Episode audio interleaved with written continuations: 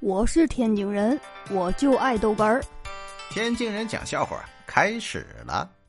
今天呢是周总理逝世四十六周年，咱们今天的笑话呢就讲讲周总理外交的趣事。那第一个开始，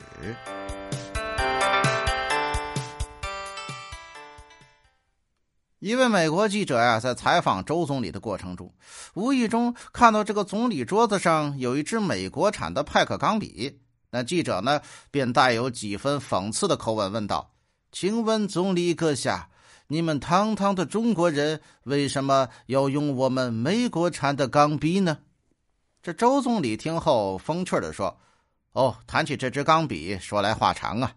这是一位朝鲜朋友的抗美战利品。”作为礼物送给我的，我无功受禄就拒收了。朝鲜朋友说留下做个纪念吧，我觉得挺有意义的，所以呢就留下了贵国的钢笔呀。哎呦我的妈！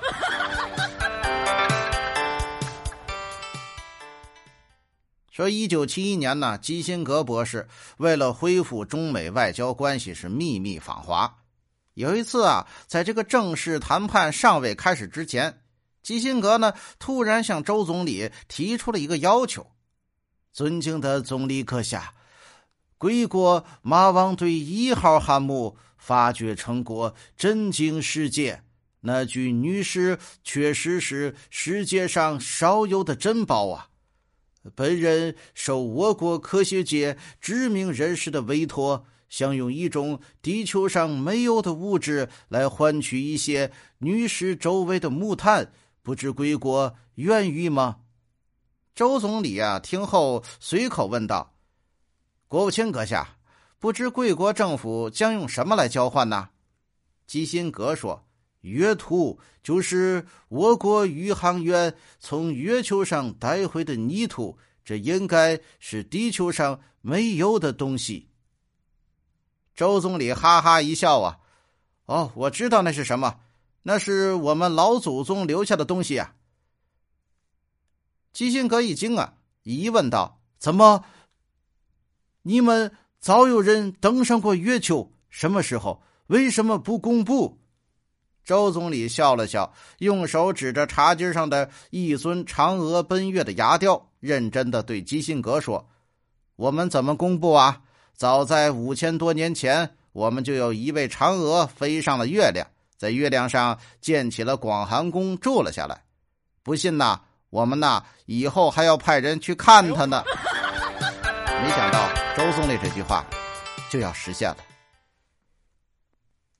这个还有一个美国记者，他问总理阁下：“在我们美国，人人都是仰着头走路的，而你们中国人为什么都是低着头走路？这又怎么解释呢？”这周总理笑着说。这不奇怪呀，问题很简单嘛。你们美国人走路那是下坡路，所以呢，你们都要仰着头啊。呃，而我们走路呢，那是上坡路，当然得低着头走啦。记者又问：“你们中国有四亿人，需要建多少厕所呢？”这纯属是无稽之谈呐。可是啊，在这样的外交场合，你又不能拒绝。周总理轻轻一笑，答道。两个呀，一个男厕所，一个女厕所呀。哎呦我的妈！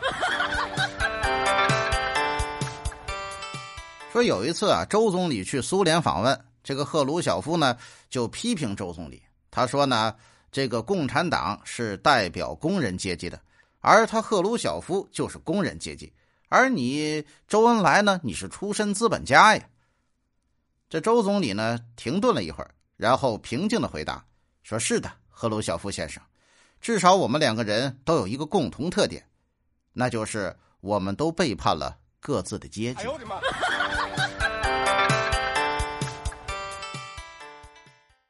说是这个周总理啊，一九六零年四月下和印度谈判，然后呢，这个印方就提出一个挑衅性的问题，说西藏自古是中国的领土吗？周恩来总理说：“那西藏自古是中国的领土。”远的不说，至少在元代，它就已经是中国的领土了。这对方又说：“你们的时间太短了。”时间短，周总理说了：“中国元代到现在七百多年，那美国到现在一百多年，七百多年如果不算的话，那一百多年的美国是不是都不算国家了呢？我是天津人，我就爱逗哏儿，欢迎继续收听。